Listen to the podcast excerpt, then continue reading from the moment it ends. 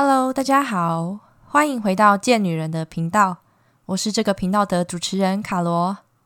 今天是第十三集，在今天这一集中呢，想先问你一个问题：你有没有过一个经验，是有时候你明明不会饿，却一直会想吃东西？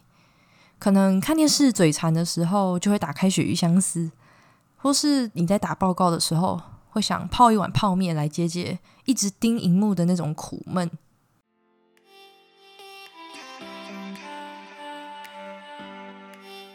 如果呢，你是第一次收听这个频道，这个频道是分享关于贱女人的大小事，希望我们可以一起将训练以及饮食融入生活，也希望能够让更多女孩不害怕健身，然后爱上健身。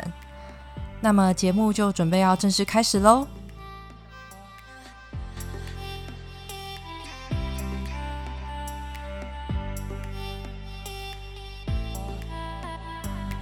说到食物和我们身心的关系，其实最早可以回到我们婴儿的时期。在那个时候，如果肚子饿了的话，我们会做什么举动来让父母知道呢？一定就是哭嘛，用哭声来提醒他们说我们正在挨饿。当被喂食之后，我们也开始学会将食物、安全感和爱来画上等号。而食物也是从这个时候开始和美好来产生连结，所以说很自然的道理，只要是饿了，我们就会想要吃，这是非常正常的生理需求。但是你知道吗？进食其实不只有一种，以上提到的呢是属于饥饿进食，也就是饿了所以吃。那还有一种是叫做情绪性进食。什么是情绪性进食呢？直观的翻译就是吃下东西时的情绪跟自身的连结，而这样的连结会因为家庭生活习惯或是文化而有不同的表现方式。那我以文化来举例好了，比如说我们端午节会一起吃粽子，那像有些国家在感恩节的时候会一起吃烤鸡庆祝，这种节庆文化深深的影响我们的饮食习惯。那上面的影响会是正面的情绪性进食，更多的还是比较负面的情绪性进食，像是熬夜加班的时候会想吃咸酥鸡，那心情低落的时候会想喝个酒，然后配一下酒菜。不同的时间处境，我们都会有各自的心情，而情绪性进食往往会在吃完的时候感到很难受啊，或是罪恶感，尤其是在明明不饿。但是嘴巴就是停不下来的时候。其实一直以来，我都秉持着平日饮食控制、假日舒服饮食的模式。那我的控制基本上就是会输入食物的热量啊，注意食物的种类，因为我都是吃原形食物比较多。然而，一直到最近，假日除了自身的放松吃，再加上多了跟家人的聚餐，也没什么在忌口的。然后我就慢慢思考到一件事情：会不会一直到过年跟家人的聚餐只会多不会少？那这样子好像真的过得有一点太舒服了，然后就陷入了想吃，但是吃完觉得心情沮丧，可是又一直吃的循环。有时候不是真的想吃，但是就是可能会不小心让情绪性进食找上门，而这次是我自己开门让他进来的。美国作家杰宁罗斯他曾经说过：“当人们在身体尚未感到饥饿时吃东西，代表食物对他们而言有其他的用途，而不是把食物当作满足身体所需的东西。他们利用食物来满足另一种的饥饿感，情绪上的饥饿感、心理上的饥饿感，或是说精神上的饥饿感。”然后你还记得在一节目一开始问你的问题吗？就是如果你也有明明不会饿却一直想吃的状况，那这时候你可以留意看看自己是不是正在情绪性的进食。那以下有四点是从身体、心理的角度来让你辨认说自己到底是不是正在处于这个情境之中。第一个会突然产生饿的感觉，不像是饥饿进食，它的饥饿是慢慢累积的。第二个。情绪进食就在吃完之后，心情会感到很低落，而且很有罪恶感。第三个会想吃特定的东西，这样特定的东西通常应该不会是选择吃沙拉，而是像油炸、甜食这些精致的食物。最后一个，情绪进食会不知道饱足感，然后容易吃一吃停不下来。其实情绪进食的原因有很多，而且每个人都不一样。有些人压力大就会吃，有些人难过的时候才会吃，但也有些人是心情愉悦的时候会吃。不论是什么处境。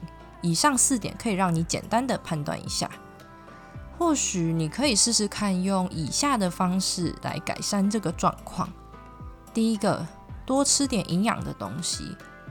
偷偷告诉你，每次我吃完一个便当，内心都会有一种很不饱足的感觉，所以一个便当吃完，我还会想再吃其他东西。难道是因为我的食量特别大吗？其实也没错啦。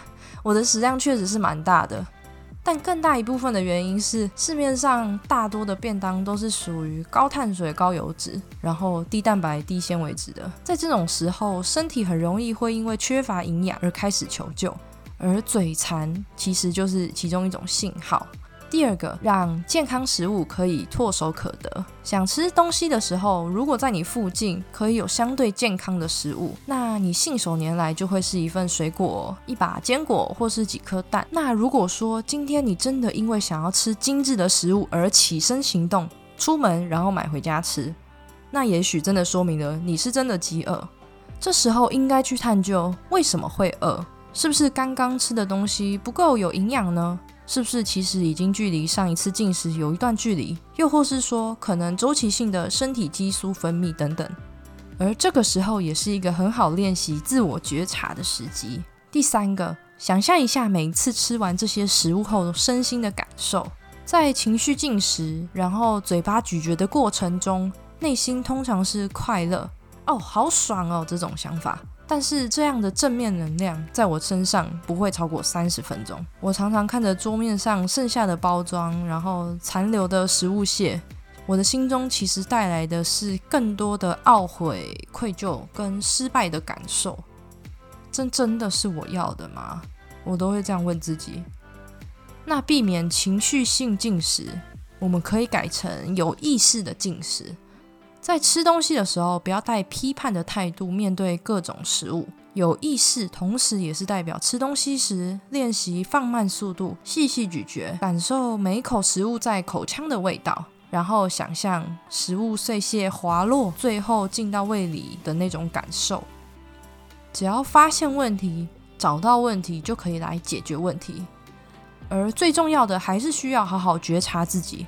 你是什么时刻做什么事的时候和什么心情时会特别容易想吃东西呢？那这三个元素都很重要。你可以想象成是英文的 when、嗯 what 跟 how，这三个元素不会单一存在。以上呢就是这次想跟你聊的主题。那我们再复习一次：面对情绪性进食，我们该如何找回对食物的掌控权呢？一多吃点营养的东西。二，让健康食物可以唾手可得。三，想象一下每次吃完这些食物后身心的感受。正在健身的我们，对于有关健身的一切总是汲汲营营的追求着。我们追求力量、蛋白质、食物营养素，然后却忽略了食物对我们身心上具体的意义。我们对待食物的方式，某种程度上也是我们对待自己的方式。是因为担心自己太胖而过度节食，或者是在压力大的情况下情绪性进食。但是食物是中性的，罪恶的不是食物，当然更不是我们自己。最重要的是能够自由选择自己喜欢的食物。如果今天的分享对你来说有帮助，我都欢迎你在留言底下跟我说。